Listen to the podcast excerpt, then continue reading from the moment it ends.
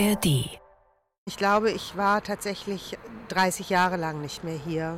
Ich bin auf diese Silberlaube zugelaufen und dachte, wie kann das sein, dass die hier noch steht? Dass sie die ganze Zeit so steht, ohne durch mich äh, sozusagen aktiviert zu sein. Also, äh, weil es sie ja damals auf eine Weise natürlich nur für mich gegeben hat. Und die Rostlaube steht noch hier und dieselben Bäume und irgendwie auch sicherlich derselbe Aprilhimmel.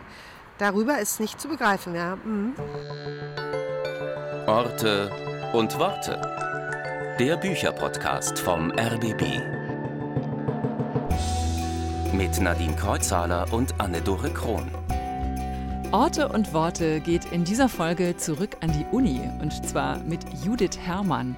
Wir setzen uns in einen Hörsaal an der Freien Universität Berlin in Dahlem. Hier hat Judith Herrmann studiert. Es ist also für sie eine Reise in ihre Vergangenheit. Es wird persönlich, genauso wie in ihrem neuesten Buch Wir hätten uns alles gesagt. Jede Woche treffen wir uns mit Autorinnen und Autoren an Orten, die wichtig sind für ihre Bücher, für die Geschichte oder auch für den Schreibprozess. Diese Woche sind wir also an der Freien Universität in Berlin in der Rost- und der Silberlaube. Und da kommen bei mir Erinnerungen hoch, denn ich habe da auch studiert und ähm, du auch, Anne-Dore. Wir haben uns da ja auch getroffen früher. Genau, weil Nadine und ich, wir haben uns nämlich beim Uniradio kennengelernt. Das waren unsere ersten Versuche und Gehversuche, Radio zu machen. Das waren noch Zeiten. Ja, Lange ist her. Ähm, auf jeden Fall hat Judith Herrmann hier auch studiert. Ich bin ihr aber nie begegnet. Wahrscheinlich waren es auch ganz andere Zeiten noch. Sie ist 1970 geboren in Berlin und äh, mit 28 ist sie quasi über Nacht berühmt geworden mit ihrem Kurzgeschichtenband Sommerhaus später. Und ich habe zu Hause mal geguckt in meinem Regal und habe da mein total zerlesenes Exemplar von Sommerhaus später wiedergefunden. Ich habe die Short Stories damals echt geliebt. Ja, ich auch. Und zum Stichwort Nacht. Ich habe kein Exemplar von Sommerhaus später. Ich habe aber eine Nacht mit diesem Kurzgeschichtenband verbracht. Ich bin nämlich diesem Buch begegnet, als ich gekellnert habe in Berlin-Charlottenburg und ein Gast hatte diesen Kurzgeschichtenband vergessen 1998 und ich stand am Tresen und habe überhaupt nicht mehr Getränke rausgebracht, sondern habe mich total festgelesen an diesen Kurzgeschichten und habe das Buch dann auch mitgenommen über Nacht nach Hause, um es fertig zu lesen, habe es am nächsten Tag dann zurückgebracht. Und der Gast hat es, soweit ich weiß, auch wieder abgeholt. Und ich war sofort Fan von dieser glasklaren, eindringlichen Prosa. Bin seither Fan von Judith Herrmanns Büchern und äh, habe sie auch schon gesprochen, zum Beispiel zu ihrem letzten Roman Daheim. Aber das war während der Pandemie, deswegen hat sie in ihrem Haus an der Nordsee gesessen und ich hier im Haus des Rundfunks. Umso schöner war es jetzt, sie wirklich mal zu treffen. Sie hat jetzt nach mehreren Bänden mit Kurzgeschichten und zwei Romanen ihre Poetikvorlesungen veröffentlicht. Also das neue Buch von ihr sind Vorlesungen mit diesem wunderbaren Titel Wir hätten uns alles gesagt. So, und jetzt kommt die Challenge, Anne-Dore, die wir hier jede Woche machen. Du hast eine Minute, um das Buch von Judith Herrmann vorzustellen. Die Vorlesungen beginnen mit einer Begegnung nachts auf der Berliner Kastanienallee und dort trifft Judith Herrmann ihren früheren Analytiker. Und diese Begegnung löst ein Nachdenken aus über das Schreiben, das Erzählen und Weglassen, über die Rolle von Träumen und Erinnerungen. Judith Herrmann legt ihr Schreiben und Denken sozusagen auf die Couch. Es geht um ihre Kindheit in Berlin-Neukölln mit einem depressiven Vater und einer oft abwesenden Mutter, Sie erzählt von einem Puppenhaus mit versteckten Räumen und fensterlosen Verliesen, von einem Haus am Meer und immer wieder von ihrer Wahlfamilie, von Freunden und Wegbegleitern, aber sie stellt von Anfang an auch klar, dass sie zwar im eigenen Leben entlang schreibt, aber alles gleichzeitig auch immer Fiktion und Literarisierung ist. Und so lesen sich auch diese Vorlesungen wie miteinander verwobene Erzählungen im typischen Judith Herrmann-Ton, melancholisch, glasklar und dringlich. Vorlesungen also von Judith Herrmann, aber längst nicht so trocken wie einige Vorlesungen, an die ich mich erinnere zu meinen Studienzeiten. Nee, die hier lesen sich wie Kurzgeschichten also. In welchem Hörsaal habt ihr euch eigentlich getroffen? Ja, also die Vorlesungen selbst hat Judith Herrmann letztes Jahr zwar in Frankfurt gehalten, an der Goethe-Uni, aber die FU ist, du hast es ja schon gesagt, auch ein passender Ort, weil sie da selbst eben studiert hat vor 30 Jahren, Philosophie und Germanistik. Und das Schöne ist, sie war seither nicht mehr dort und ist extra für Orte und Worte für uns rausgefahren nach Dahlem und wir haben uns vor der Rostlaube verabredet und sind dann zusammen in den Hörsaal 1a gegangen, der war extra für uns Wie, reserviert. Ein ganzer Hörsaal nur für euch? Ja, wir hatten einen ganzen großen Hörsaal für uns mit 533 Plätzen. Und ich habe es ihr überlassen, auszusuchen, wo wir uns hinsetzen für unser Gespräch. Ja, und? Wo habt ihr euch hingesetzt? Das verrate ich natürlich noch nicht. Hm, okay. Also ich persönlich habe ja immer am liebsten am Rand gesessen. Naja, mal sehen, wo Judith Herrmann am liebsten sitzt. Also Anne-Dore Krohn und Judith Herrmann unterhalten sich über Hermanns Poetikvorlesungen. Wir hätten uns alles gesagt an der FU in Berlin-Dahlem. Wir stehen hier in Dahlem vor der sogenannten Rostlaube, die gehört zum Geisteswissenschaftlichen Institut der FU Berlin. Wie lange, Frau Herrmann, waren Sie nicht mehr hier? Ich habe auf dem Weg hierher darüber nachgedacht und ich glaube, ich war tatsächlich 30 Jahre lang nicht mehr hier. Also ich habe Anfang der 90er Jahre hier studiert, eine Weile studiert und ich möchte meinen, dass es 1993 gewesen ist und ich dann von der Universität weggegangen bin. Also wirklich unglaublich schrecklich, lange her, ja. Mhm. Und mit was für einem Gefühl sind Sie jetzt heute aus der U-Bahn gestiegen oder aus der S-Bahn? Sie sind mit der Bahn gekommen? Ich bin mit der S-Bahn gekommen und ich bin mit so einer seltsamen Mischung aus, also etwas ähm, schockiert tatsächlich über das Vergehen von so viel Zeit und diese merkwürdige Erinnerung an das ganz junge Ich, also ich war ja Anfang 20, eben richtig jung oder das, was da so fragmentarisch an Erinnerungen noch da ist. Staunen, also so ganz viel Erstaunen auch, dass das so eine eigentlich völlig versunkene Welt ist. Von meinem Standort heute Morgen Weißensee hätte ich gar nicht mehr sagen können, wie es hier aussieht. Aber in dem Moment, in dem ich Thielplatz aus der U-Bahn stieg oder in dem Moment, in dem ich Heidelberger Platz in die U-Bahn stieg, fiel mir das alles wieder ein. Also es ähm, kam, tauchte alles wieder so richtig wie so versunken, kam es dann zurück an die Oberfläche und ich hatte alle, alle Bilder und Wege plötzlich wieder, ja. Man ist ja manchmal total erstaunt, dass diese ganzen Orte in all der Zeit, wo man selbst nicht da war, die ganze Zeit vorhanden waren. Genau, das ist exakt genau das, was ich gedacht habe. Ich bin auf diese Silberlaube zugelaufen und dachte, wie kann das sein, dass die hier noch steht? Dass sie die ganze Zeit so steht, ohne durch mich äh, sozusagen aktiviert zu sein. Also, äh, weil es sie ja damals auf eine Weise natürlich nur für mich gegeben hat. Und ich bin dann weggegangen und jetzt steht sie immer noch hier. Und äh, die Rostlaube steht noch hier und dieselben Bäume und irgendwie auch sicherlich derselbe Aprilhimmel. Darüber ist nicht zu begreifen, ja. Mhm. Wer weiß, vielleicht tauchen die ja nur jetzt auf, weil wir mhm. hier sind und diese Folge für Orte und Worte mhm. aufnehmen. Dann gehen wir mal ja. rein. Ich bin mhm. gespannt, mit welchem Gefühl mhm. Sie jetzt ich durch auch. diese Gänge laufen. Wir gehen jetzt in die Rostlaube. Die ist immer noch genauso rostig wie damals. So, jetzt laufen wir durch die Gänge. Ja, es scheint äh, unverändert, oder? Also der Teppich ist vermutlich neu, aber ist immer noch rot. Und ich meine, dass der damals auch rot gewesen ist. Und ich kann mich an diese Rampe erinnern und das Gefühl der totalen Orientierungslosigkeit, daran kann ich mich auch erinnern. Und an den Eindruck, hier verloren zu gehen, vermutlich, und sich nicht richtig orientieren zu können, ja. Diese Gänge sind ja mhm. durchnummeriert, der J-Gang, der K-Gang und dann gibt es so Quergänge und die Zimmernummern, die Raumnummern waren immer wahnsinnig kryptisch. Ich weiß noch, dass ich die ganz oft nicht gefunden habe. Ging Ihnen das auch so? Ich habe ähm, ganz, also ich hab, möchte meinen, dass ich die gesamte, gar nicht allzu lange Zeit, die ich hier verbracht habe, mit dem Suchen von Räumen zu tun hatte und man könnte natürlich im literarischen Sinne sagen, ich habe sie nicht gefunden. Also, ähm, aber ich hatte Seminare und es gab Vorlesungen und ich saß dann immer irgendwie irgendwann irgendwo, wo ich auch sitzen sollte. Aber ich weiß, dass ich es als belastend empfand und dass ich mich durchaus lost gefühlt habe. Ja. Mhm. Sie sich nicht? Doch, total. Mhm. Ich war gerade ganz erstaunt. Am Eingang steht ein großer Bildschirm.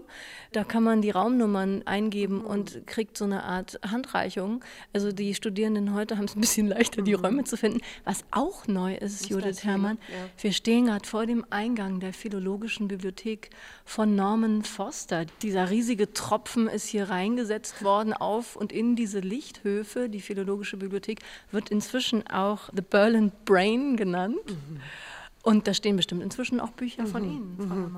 Kann sein. Ich mache mir diese Zusammenhänge ehrlich gesagt immer gar nicht so gerne klar, weil sie sowas ähm, manchmal auch durchaus Schwindelerregendes haben und ja, was so groß ist irgendwie. Mhm. Ja, jetzt sieht man es, jetzt sieht man deutlicher, dass es eben ein richtiger Anbau und eine Bubble ist, ja. Hier ist jetzt der Hörsaal 1a. Hier ist ein Stundenplan. Schauen Sie mal, was da steht. Podcastaufnahme RBB. Beeindruckend. Gehen wir mal rein. Ja.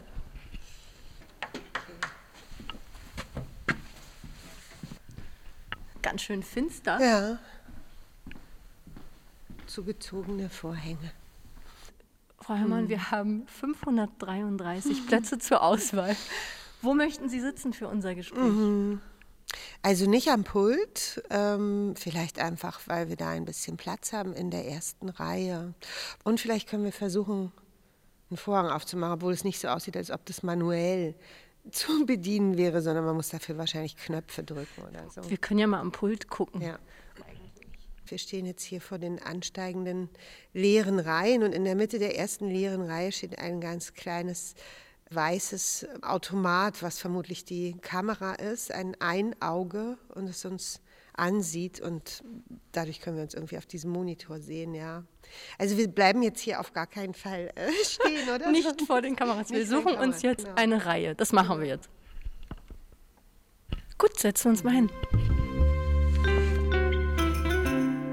Wir machen am Anfang von Orte und Worte immer sowas wie so eine Art kleinen Steckbrief, um so ein bisschen warm zu werden. Als erste Frage an Sie. Hat sich Ihr Verhältnis zu Hörsälen verändert, seitdem Sie auch mal vorne standen?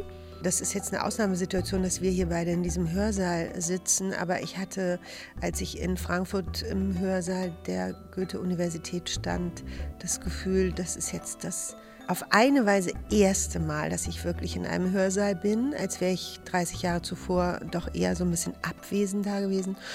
Und das Gefühl, dass es auch das letzte Mal gewesen sei. Ich habe mich ein bisschen ausgesöhnt mit dem Hörsaal vielleicht und mit der eigenen Erwartung, die ich damals an mich und an ein möglicherweise akademisches Leben oder so gehabt habe. Es war eine Art Friedensschluss zwischen mir und dem Hörsaal, hat sich also durchaus verändert, ja. Als Sie Studentin waren, saßen Sie da vorne oder hinten? Hinten. Auf jeden Fall total weit hinten und am Rand und immer irgendwie mit Blick auf den Exit, also dass ich raus konnte und so. Ich, ich habe mich nicht selbstbewusst gefühlt im Wortsinn. Es kann sein, dass das, wenn, wenn man Kommilitonen fragen würde, dass ich diesen Eindruck nicht vermittelt hätte nach außen, aber trotzdem ist der Kern der Erinnerung irgendwie einer des Zurückgezogenseins. Also habe ich auf jeden Fall ganz oben, ganz hinten links gesessen. Jetzt sitzen wir ganz vorne rechts. Haben Sie damals oft geschwänzt oder waren Sie immer anwesend? Ich habe es ernst genommen und ich habe versucht hinzugehen und ich bin hingegangen. Aber wenn man etwas schwächer und etwas zarter beseitet ist, ähm, wird man irgendwie so ein bisschen an den Rand gedrängt. Also wie so eine gewissermaßen langgezogene Massenpanik des Erwachsenwerdens und irgendwie so. Und dann laufen halt Leute vor und die, die nicht so richtig durchsehen, die, die müssen dann irgendwie erstmal an den Rand und werden auch ein bisschen so niedergedrückt und müssen sich sammeln. Ich weiß nicht, also meine Erinnerung ist irgendwie doch, merke ich, krass negativ. Und dann irgendwann habe ich gedacht, das ist einfach nicht der richtige Ort für mich. Und dann bin ich gar nicht mehr hingegangen. Haben Sie noch eine Erinnerung an eine Lieblingsdozentin oder einen Lieblingsdozenten oder irgendein Seminar, das für Sie so life-changing war? Im Germanistikstudium gab es, wie Sie sagen, eine life-changing Begegnung dann durchaus mit dem Schriftsteller Hans-Ulrich Treichel, der damals ein Seminar machte über Ingeborg Bachmann und Thomas Bernhard. Und wir lasen Liebesgedichte und wir lasen Gedichte und wir sprachen über das Schreiben und es war eine Begegnung. Also sowohl mit den Texten von Hans-Ulrich Treichel als auch mit ihm selber, als auch mit dem vielleicht ersten völlig, also ähm, vagen Gedanken über ein eigenes Schreiben. Vielleicht wäre ich ohne das klingt immer so komisch und auch dramatisch, aber es ist schon durchaus eine kleine Gabelung gewesen, nach der die Dinge anders waren. Und dann gab es die Möglichkeit an der Berliner Journalistenschule, die es heute leider nicht mehr gibt, einen Diplom-Studiengang zu machen. Anderthalb Jahre. Ich habe das alles absolviert, auch gerne absolviert. Es hat auch alles wirklich Spaß gemacht. Aber das Wichtigste war dieses Fach Reportage. Und es wurde damals unterrichtet von Alexander Osang, den wir total verehrt haben. Also wir wollten Alexander Osang sein. Und er unterrichtete das und wir schrieben eine Reportage und er kam mit den bewerteten Reportagen zurück in den Unterricht und meine war die schlechteste von allen. Es war die schlechteste von allen. Er war eigentlich, muss ich sagen, ohne Übertreibung fast ein bisschen angewidert von dieser Reportage und sagte, ich hätte ein Grundproblem, ich könne mich nämlich nicht entscheiden zwischen journalistischem und literarischem Schreiben. Und das, was dabei herauskäme, wäre Quatsch. Und ich glaube, dass da das erste Mal das Wort literarisches Schreiben in meinen Kopf reingekommen ist. Also ich habe es sofort wieder weggepackt. Ich war absolut vernichtet und, und zerstört und habe von, diesem, von dieser Stunde an nur noch das Mikro, mit dem Mikrofon an der Schule gearbeitet. Ich habe, bin dann nämlich ins Radio gegangen. Dadurch bin ich zum Deutschlandradio gekommen und durfte Reportagen fürs Deutschlandradio machen. Und am Ende dieser Reportagenzeit glitt das so über vom journalistischen ins literarische Schreiben. Und wenn Alexander Osang mich nicht so fertig gemacht hätte, wäre ich da nicht hingelangt. Vielen Dank, Alexander Osang, an dieser Stelle, dass Sie Judith Herrmann so scharf kritisiert haben. Mhm. Denn sonst säßen wir heute nicht hier im Hörsaal 1a der FU, um über Judith Herrmanns neues Buch zu sprechen, nämlich die Vorlesungen. Wir hätten uns alles gesagt. Diese Frankfurter Poetikvorlesungen, die haben ja eine irre Geschichte. Die erste Dozentin, die diese Poetikvorlesungen gehalten hat, war, der Name tauchte im Gespräch heute schon auf, Ingeborg Bachmann 1959, 1960. Es waren danach aber noch zahlreiche Autorinnen und Autoren, also große Fußstapfen, Katja Lange-Müller, Ulrike Dresner, Christoph Ransmayr, Sarah Kirsch und so weiter. Wie war denn Ihre erste Reaktion, Judith Herrmann? Denn es ist ja eine gewisse Erwartungshaltung auch damit verbunden, dass man nämlich über das Schreiben schreibt und alle sitzen da und erwarten auch etwas Persönliches zu erfahren, als würden sie vielleicht eine Tür öffnen in ihre Schreibwerkstatt oder auch in ihre Biografie. Ich ähm, empfand es genau so, wie Sie es zusammenfassen. Und meine erste Reaktion war ganz klar, dass ich es nicht machen werde. Also, dass ich es nicht machen kann. Und dann haben sie mich aber ein bisschen, also doch, äh, sie haben mich nochmal gefragt, sie haben mich also überredet, allen voran. Oliver Vogel, der damals noch Lektor des S. Fischer Verlages war und heute äh, Verleger des S. Fischer Verlages ist und der mich ein bisschen kannte, also der meine Skrupel und meine Nervenschwäche, aber durchaus auch so die äh, vielleicht so Triggerpunkte kannte, an denen man mich dann irgendwie doch so ein bisschen kriegen kann oder so. Und es gab am Ende immer so einen Satz, auf den das hinauslief, den Satz, des, du kannst letztlich machen, was du willst. Es gibt natürlich dieses Wort der Poetik, äh, Vorlesung, aber wie du damit umgehst, ist vollständig frei. Also hätte ich die Vorlesung von Christa Wolf während der Arbeit gelesen oder Sarah Kirsch oder Christoph Reinsmeier dann hätte ich tatsächlich, glaube ich, nicht geschrieben. Und vielleicht war es dann auch so, dass die Pandemie schon anfing, also die Dinge sowieso schon anfingen, irgendwie unwirklich zu werden und man das Gefühl hat, ich kann machen sowieso, was du willst, weil die Welt scheint offenbar an einem äh, vollkommenen Abgrund zu stehen. Und irgendwie bin ich dann reingegangen und habe angefangen und offenbar ist es, ja, ist es gut gegangen. Das kann ich bestätigen. Entstanden sind drei Vorlesungen, die Sie, wie Sie vorhin gesagt haben, an drei Dienstagen gehalten haben. Im ersten gibt es eine Begegnung mit Ihrem früheren Psychoanalytiker, Dr. Drehhüs. Im zweiten geht es sehr stark zurück in Ihre Kindheit, eine Wohnung in Neukölln. Sie sind ja Berlinerin, 1970 hier geboren. Und in der dritten, da spielt die Pandemie eine größere Rolle. Da geht es an Ihren zweiten oder inzwischen auch ersten Wohnort Friesland an die Nordsee, wo Sie leben. Sind Sie davor zurückgeschreckt, weil Sie eben gesagt haben, Sie haben erst Nein gesagt, als diese Anfrage kam, dass es vielleicht zu persönlich, zu privat werden könnte, dass Sie vielleicht zu viele Türen öffnen? Nee, ich bin davor zurückgeschreckt, dass ich nicht akademisch genug sein könnte, dass ich zu autodidaktisch mit dem Schreiben verfahre, dass ich zu ähm, intuitiv bin, dass ich mich äh, nicht einordnen kann. Davor habe ich Angst gehabt. Und im Grunde, glaube ich, ist die Vorlesung deshalb so privat oder persönlich in Anführungsstrichen geworden, weil ich davon ablenken wollte, dass ich mich dazu nicht in der Lage gesehen habe. Es war tatsächlich für den Prozess des Schreibens und für die Dinge, die dann im Text aufgetaucht sind, sehr wesentlich, dass es zunächst eine Poetikvorlesung war, also ein Text, den ich schlicht vorlese, von einem Manuskript ablese, an einem Stehpult in einem Universitätshörsaal vor 300 Leuten. Und dann gehe ich mit diesem Text wieder nach Hause. Das heißt, der Text bleibt bei mir. Es war sicherlich auch in dem Moment für die 300 Zuhörer, aber eigentlich war es ich, die mit mir selber über mein eigenes Schreiben verhandelte. Und damit war ich dann im Lauf der Arbeit auch einverstanden, weil ich dachte, jetzt mit 50 und nach sechs Büchern kann ich das durchaus mal riskieren, also mich umzudrehen und mich zu fragen, wie habe ich es eigentlich gemacht, was für ein Haus habe ich gebaut, also wie so ein Blick über die Schulter zurück auf so ein gewisses kleines Bauwerk. Und hätte ich gewusst, dass ich aus den Vorlesungen dann auch ein Buch machen würde oder dass daraus eins werden würde, hätte ich, das ist ein bisschen paradox, aber ich hätte sie nicht, ich hätte sie so nicht geschrieben und vielleicht hätte ich sie dann tatsächlich gar nicht geschrieben, weil ich eine andere Möglichkeit nämlich nicht hatte, weil es immer ein nah an der Autobiografie gearbeitetes Schreiben ist, auch in einem autobiografischen Zusammenhang zu sprechen. Am Ende ist natürlich dann alles autofiktives Schreiben und auch diese Vorlesung ist nicht eine eins zu eins Wiedergabe meiner Lebenssituation. Aber sie ist nah dran und ähm, ich mache in der Vorlesung letztlich dasselbe wie in den Geschichten auch. Ich verstecke was.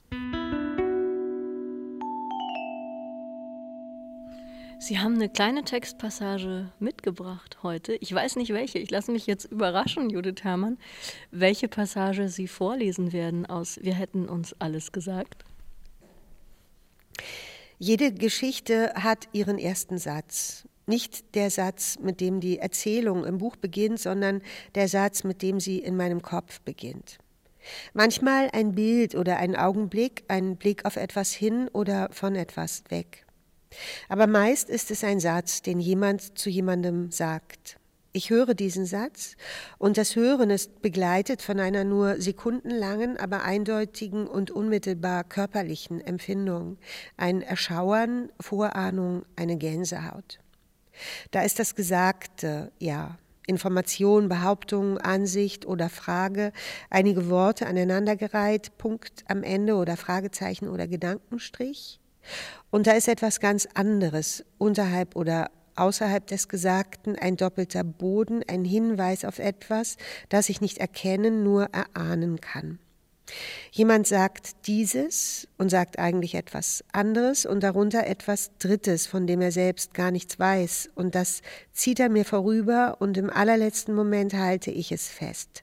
Ich hebe es auf, stecke es ein beinahe Sehnsucht, die eine Geschichte zu finden, in der eine Figur diesen Satz zu einer anderen Figur sagen kann und damit verbunden ein Fixieren der Empfindung und damit verbunden vielleicht eine Erkenntnis. Keine Auflösung, aber eine Annäherung. Die Dinge, die wir vor Jahren getan und gedacht haben und die plötzlich wie in einer langgezogenen Schallwelle und gänzlich unerwartet ein Resultat aufzeigen, und sei es noch so unscheinbar, es ist ein Ergebnis. Es gibt also diesen ersten Satz in meinem Kopf und dann die Suche nach einem Platz für diesen Satz und irgendwann eine Figur, die ihn tatsächlich sagen und eine andere, für die er tatsächlich gemeint sein kann. Und dann gibt es den Tisch, an dem diese beiden sitzen, den Raum, in dem der Tisch steht, das Haus, in dem der Raum ist, den einer von beiden verlassen und ziemlich sicher nicht mehr wiederkommen wird. So viel goldener Schnee im Licht des Türstocks. Jede Geschichte, schreibt John Burnside in What Light There Is, wird zum ersten Mal erzählt. Oder anders, so schreibt es Christoph Ransmayr, Geschichten ereignen sich nicht, Geschichten werden erzählt und noch einmal anders, so schreibt es Lars Gustafsson, all diese Dinge, die sich ansammeln in einem Menschenleben, lade sie mit Bedeutung auf. Ja, vielen Dank, Judith Herrmann. Das war ein Auszug aus Ihrer ersten Vorlesung im Buch Wir hätten uns alles gesagt. Stichwort Geschichten. Ich war begeistert beim Lesen dieser Vorlesungen, dass ich ganz schnell vergessen habe, dass es Vorlesungen sind. Mhm. Denn ich habe mich gefühlt wie in einem ihrer Erzählungsbände. Es war genau so, es war der Ton, es waren wieder die Figuren, es waren die Beobachtungen, es war die Stimmung. Es fühlt sich an wie lauter ineinander verwobene, zum Teil anerzählte Kurzgeschichten und das Kluge, und das haben Sie eben schon angedeutet, ist, dass es irgendwann gar nicht mehr darum geht, was ist jetzt autobiografisch. Sie hebeln das eigentlich von Anfang an aus. Zum Beispiel, indem Sie sagen, ich schreibe natürlich über mich und dann einen Absatz später heißt es, natürlich bin das nicht ich. War das Absicht von vornherein, dass Sie gesagt habe, mit mir nicht. So ein bisschen auch so eine Freude, ich will jetzt gar nicht sagen Schadenfreude, sondern wirklich eine Freude an diesem doppelten Boden. Oder ist Ihnen das passiert? Beides. Es ist mir passiert, aber währenddessen habe ich mich sehr gefreut. Also es gibt so zwei Themen im Buch. Das eine ist die eigene Familie und das andere ist die sogenannte Wahlfamilie. Die Freunde, denen man also im Laufe des Lebens begegnen darf und mit denen man leben darf. Und ähm, es gibt einige Passagen über das Zusammensein mit diesen Freunden in den Sommern, in dem Haus meiner Familie am Meer. Und es gibt ja Häuser, die haben Namen im Giebel mit Buchstaben da so rein platziert und dieses Haus heißt Daheim. Und das habe ich äh, im Buch natürlich, also jetzt in den Vorlesungen auch benannt. Und dieser Moment war sehr, sehr, fast schon lustig, das aufzuschreiben und damit einen ganz merkwürdigen Punkt zu setzen hinter alle Fragen der langen Lesereise zu dem Buch Daheim, und zu dem Titel, warum heißt dieses Buch Daheim? Und ich habe mir also anderthalb Jahre lang alles Mögliche ausgedacht. Und das stimmte auch immer, weil daheim ein utopistischer Ort ist, weil es ein Sehnsuchtsort ist, weil es ein Wort ist für einen Begriff, nicht für einen Platz und weil das ähm, entsprech, eine Entsprechung ist fürs Buch und so weiter. Also ist alles richtig, ja. Aber genauso richtig ist es, dass das Haus meiner Großmutter daheim hieß. Und das sagen zu dürfen und gleichzeitig zu merken, dass es einfach nichts ändert. Also im Gegenteil, das ist letztlich eigentlich, glaube ich, irgendwie den Fragen oder den, der Ambivalenz, der Betrachtungsweise immer noch mal eine hinzufügt. Das war durchaus sehr beglückend für mich. In der ersten Vorlesung geht es um den Psychoanalytiker Dr. Drehhüs, den Sie außerhalb seiner Praxis Jahre nach Beendigung der Analyse auf der Straße treffen. Und dieser Dr. Drehhüs sagt einen sehr klugen Satz über ihr Schreiben, Frau Herrmann, und zwar am Ende von der ersten Vorlesung. Und da sagt er, was für eine unermüdliche Detailarbeit, alles so geschickt zu verfremden, zu entstellen, dass am Ende nichts mehr richtig ist aber alles wahr. Und ob jetzt das der Dr. Drehhüs erfunden hat oder ob es Herrn Drehhüs überhaupt gibt oder ob dieser Satz von Ihnen ist, das spielt jetzt ja eigentlich gar keine Rolle, aber dieses Verfahren, dieser Satz, hatte ich das Gefühl, der trifft schon sehr ins Schwarze, was Ihr Schreiben angeht, oder? Also ich finde ihn auch gut. Mhm. Ich würde jetzt sagen, es ist, weil es nicht mein Satz ist, sondern der Satz von Dr. Drehüs, kann ich also mit einem großen, mit großer äh, Emphase reagieren und sagen, es ist ein richtig toller Satz. Es ist richtig ein poetischer, schöner Satz, der so auch klangbildlich mit diesem Wort wahr so endet und diese schöne Frage eben aufwirft, was ist ein Unterschied zwischen richtig und wahr? Und das war genau, was Sie vorgelesen haben, war das Ende der ersten Vorlesung.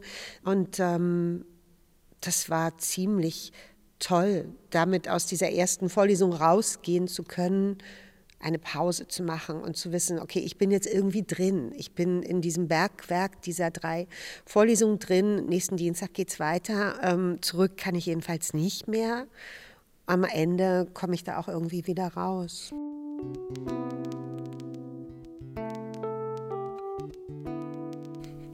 Und am nächsten Dienstag kam dann die zweite Vorlesung und in der gehen sie zurück in ihre Kindheit, ins Berlin der 70er, 80er zu einer Familie, die es nicht so leicht hatte immer, mit einem depressiven Vater, einer Mutter, die sehr, sehr viel gearbeitet hatte, eine Großmutter, die auch dort lebte, die gesagt hat, du bist in ein Trauerhaus hineingeboren worden. Wie war das für Sie jetzt über eine Kindheit zu schreiben, die vielleicht der ihren ähnelt oder die vielleicht Ähnlichkeiten zu ihrer eigenen Kindheit hat, war es jetzt mit dem Abstand der Jahre leichter darüber zu schreiben, sich dem anzunähern? Ich glaube, es war mit dem Abstand der Jahre leichter. Es war sicherlich auch, also ich habe tatsächlich äh, relativ lange eine sehr klassische freudsche Analyse gemacht und ich bin mit dem Schreiben der Vorlesung so verfahren, wie es mir mein Analytiker während der Analyse in gewisser Weise beigebracht hat. Also es ist, hat sich innerhalb der Analyse oftmals eher unangenehm angefühlt, aber im Nachhinein ist es, glaube ich, ein richtiges Verfahren gewesen. Er hat sehr, sehr wenig gesprochen. Und wenn ich ihm eine Situation aus meinem Leben erzählt habe, von der ich hoffte, dass er etwas dazu sagen würde, hat er gesagt, was fällt Ihnen dazu ein? Also es war ein, wann immer ich mich nach ihm umdrehte, im übertragenen Sinn, hat er mich sofort zurück zu mir selber zurückgedreht. Und ich habe mir eigentlich zu Beginn der Vorlesung dann genau diese Frage dann noch einmal selber gestellt. Was fällt mir ein? Was fällt mir zu meinem eigenen Schreiben ein? Und dann ist mir dieses und jenes eingefallen und aber natürlich dann doch tatsächlich relativ bald oder fast umstandslos die Kindheit. Es ist am Ende irgendwie sehr befreiend gewesen, diese Kindheit zu literarisieren in gewisser Weise, also aus ihr eine literarische Kindheit zu machen. Jetzt, so wo ich die ersten Lesungen hinter mich gebracht habe oder auch wir hier sitzen und ich plötzlich durch dieses Buch wie, also in so eine merkwürdige Situation gebracht werde, hier in dieser untergegangenen freien Universität in einem Hörsaal zu sitzen, bin ich manchmal plötzlich wehmütig und denke, Jetzt hast du was aufgeschrieben, umgeschrieben aus der Kindheit. Nochmal kannst du das nicht machen. Ich könnte äh, vielleicht weiter erzählen, diese Kindheit weiter erzählen, aber ich könnte sie nicht nochmal von vorne erzählen.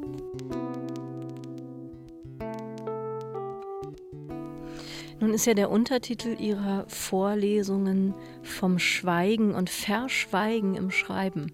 Und um diesen Satz kreisen sie auch immer wieder in diesen Vorlesungen, in diesen Texten und auch in den Geschichten, die sie hier erzählen. Denn vieles, sagen sie, streichen sie wieder. Und das ist anscheinend der Schreibprozess, den Sie seit vielen Jahren verfolgen, dass Sie schreiben und schreiben und dann immer weiter wegnehmen. Sogar so weit gehen Sie, dass Sie sagen, dass eigentlich der Glutkern bewusst ausgespart wird. Ich kann mich daran erinnern, dass ich das das erste Mal halbwegs bewusst bei dem Buch Alice angewandt habe. Und da gibt es ähm, einen Raum, in dem ein Toter liegt, Micha, der Alices Freund gewesen ist.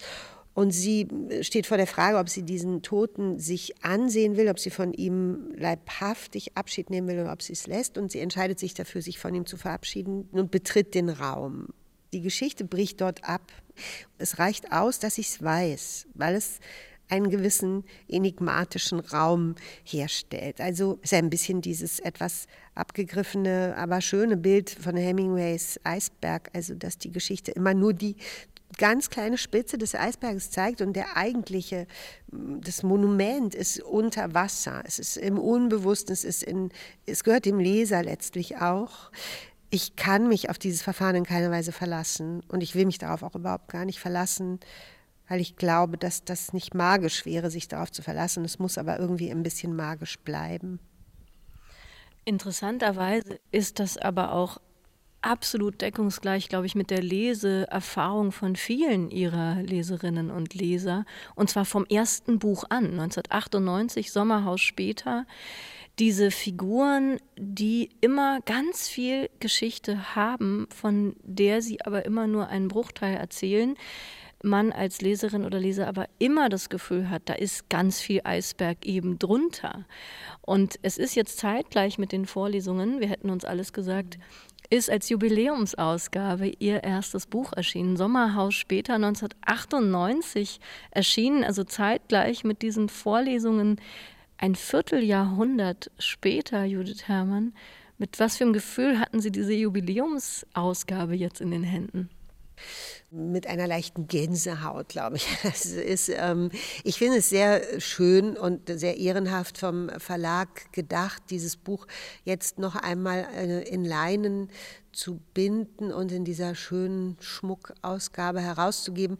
Ich möchte sagen, dass mir die zerlesenen, vergilbten, zerknickten rumpeligen Exemplare, die mir manchmal bei Lesungen äh, zum Signieren hingelegt werden, natürlich äh, also lieber sind. Es ist so ein ähnliches Gefühl wie auf dem Weg hierher. Wo sind jetzt diese Jahre hin und warum habe ich auf einmal ein Jubiläum von 25 Jahren zu begehen mit einem Buch, von dem ich weiß, dass ich es geschrieben habe, aber ich kann mich eigentlich nicht mehr daran erinnern, wie. Also ich kann mich erinnern an den Ort, an dem ich es vorzugsweise schrieb und auch daran, wie es mir zu der Zeit ging, mit wem ich zusammen war, wen ich geliebt habe oder wen ich gerade aufgehört habe zu lieben. Aber ähm, es ist so eine Schneekugel, ein Schneekugeleffekt ähm, und das Buch ist da drin. Und wenn ich diese Schneekugel schüttele, dann äh, steht eigentlich irgendwie eher so eine Art Nebel und äh, die Zusammenhänge und die zeitlichen Abläufe stehen auf dem Kopf.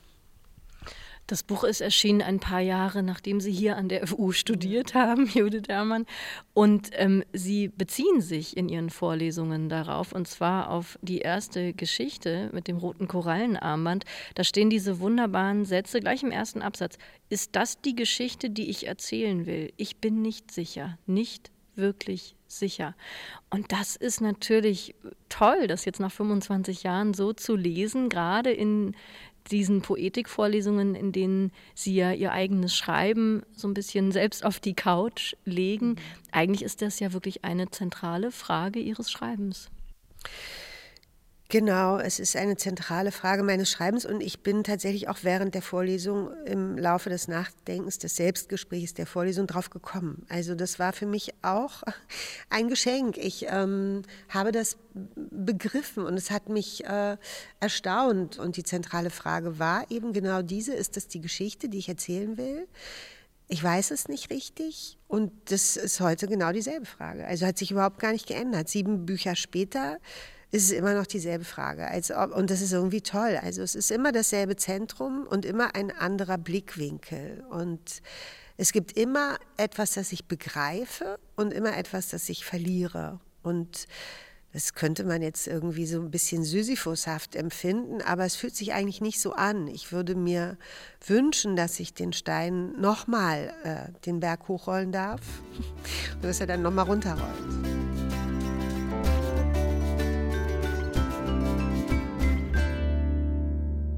So, wir sitzen immer noch im Hörsaal, Judith Herrmann und ich, und haben uns jetzt noch, wie immer an Orte und Worte, gegenseitig ein Buch mitgebracht, das uns äh, gefallen hat, das wir uns kurz gegenseitig empfehlen möchten. Judith Herrmann, was haben Sie mitgebracht?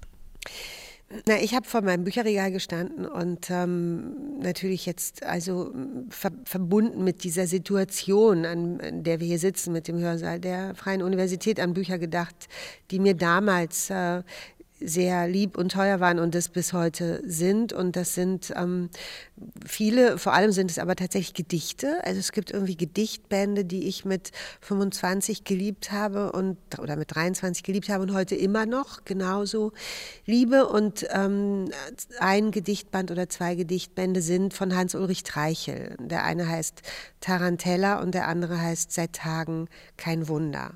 Und das ist dann, wie ich finde, insbesondere der zweite ist ein ausgesprochen schöner Titel. Kann man sich, wenn man so ein Tagebuch schreibt, könnte man sich den so jeden vierten, fünften Tag immer so zu Beginn jeder Seite so hinschreiben, seit Tagen, kein Wunder. Ist so schön und, ähm, und gleichzeitig ist es aber natürlich in dem Moment sofort ein Wunder, also so einen schönen Satz irgendwie haben zu können und aufschreiben zu können. Und ähm, das sind Gedichte, die mich damals sehr begleitet haben und mich immer so, das, also ein Gedicht kann einen ja manchmal so richtig gehend am Schopf aus dem Moment rausziehen und einen ganz woanders hin absetzen und das ging mir damals so. Ich fühlte mich erleuchtet und erkannt. Und, ähm, und heute geht es mir mit diesen Treichel-Gedichten immer noch so. Und deshalb habe ich eine ganz zerlesene Ausgabe von Tarantella mitgebracht und ein Gedicht aus ähm, Seit Tagen kein Wunder. Wunderbar, und das hören wir jetzt. Ein schwarzes, zerlesenes Buch Hans-Ulrich Treichel, Tarantella, liegt jetzt hier gerade auf Judith Hermanns Schoß. Ich bin gespannt. Ja, und das Gedicht, das ich rausgesucht habe, ist ein Gedicht, das ich mir damals an meine Wohnungstür gehängt habe. Und ich bin seitdem ziemlich viel umgezogen und ich habe dieses Gedicht immer mitgenommen und an jede neue Wohnungstür gehängt. Und da hängt es auch heute und es heißt Hausordnung. Kein Unglück auslassen und jede Geschichte zu Ende erzählen. Tücher über die Spiegel hängen, die Messer unter den Tisch. Die Eule trösten und die Fledermaus tranchieren. Nie die Wut verlieren, was auch geschieht, jeden einlassen, wer auch kommt. Vielen Dank. Ich habe Ihnen ein ganz anderes Buch mitgebracht, aber eins mit wenig Text tatsächlich. Ich weiß nicht, ob Sie es schon kennen. Es ist von Heike Faller und dem Illustrator Valerio Vidali und das Buch heißt 100, was du im Leben lernen wirst. Es gibt eine kleine und eine große Ausgabe. Ich habe jetzt hier die handliche Ausgabe dabei und ich habe äh, bei diesem Buch an Sie gedacht, das ist schon von 2018, weil das verschiedene Lebensstufen aufgreift. Und zwar gibt es für jedes Alter von 0 bis 100 eine Doppelseite. Zum Beispiel auf der ersten Seite, da sind zwei Eltern, die sich über einen Kinderwagen beugen und da steht, du lächelst zum ersten Mal in deinem Leben und die anderen lächeln zurück. Oder bei der Zahl 17, beim Alter 17, das Unglaubliche ist passiert, du bist verliebt und zwei Fahrräder sind aneinander gelehnt und auch aneinander gesperrt mit einem Schloss. Und dann vor allem, wenn es ins ganz hohe Alter geht, mit 91, wie schön ist es, einen alten Freund zu haben. Und beim Alter 95, und dann machst du doch wieder Brombeermarmelade ein. Ich finde ein sehr nachdenkliches, philosophisches, ganz tolles, tiefes Buch, das ich gerne immer irgendwo hinlege. Das kann man mit jedem oder auch alleine immer wieder mal aufschlagen zum Reflektieren. Das habe ich Ihnen mitgebracht. Danke, Dankeschön. Also Judith Herrmann empfiehlt Tarantella, Gedichte von Hans-Ulrich Treichel, erschienen im Verlag Harald Schmidt. Und ich empfehle Heike Faller und Valerio Vidali, 100, was du im Leben lernen wirst, im Verlag Kein und Aber erschienen. Und jetzt, äh, Judith Herrmann, was machen wir jetzt? Suchen wir uns noch so einen Automatenkaffee? Gibt es sowas überhaupt noch inzwischen? Ich habe vorhin gesehen, dass die Mensa geöffnet ist. War ich so, hatte ich so einen Reflex, so rein und gucken, wie es ist. Und dann dachte ich, nee, raus. Aber wir gehen jetzt noch einen Kaffee trinken, ja.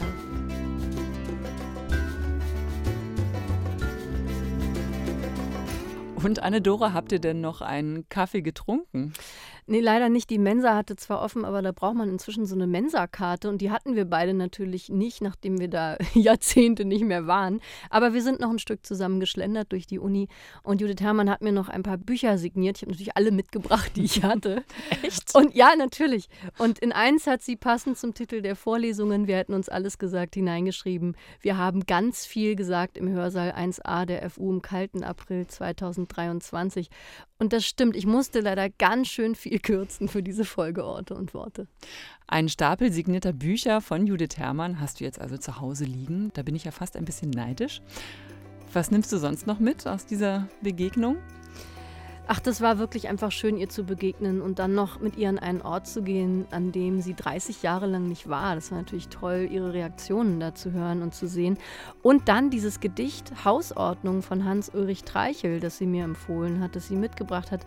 Das gefiel mir so gut, das habe ich jetzt tatsächlich schon ausgedruckt und an meine Bürotür gehängt, hier im Haus des Rundfunks, mit dieser schönen Zeile: jeden einlassen, wer auch kommt. Judith Hermanns Vorlesungen sind unter dem Titel Wir hätten uns alles gesagt bei S. Fischer erschienen. 192 Seiten hat das Buch und es kostet 23 Euro. Diese Info müsst ihr nicht mitschreiben. Die findet ihr zusammen mit den beiden Buchempfehlungen aus dieser Folge in den Show Notes.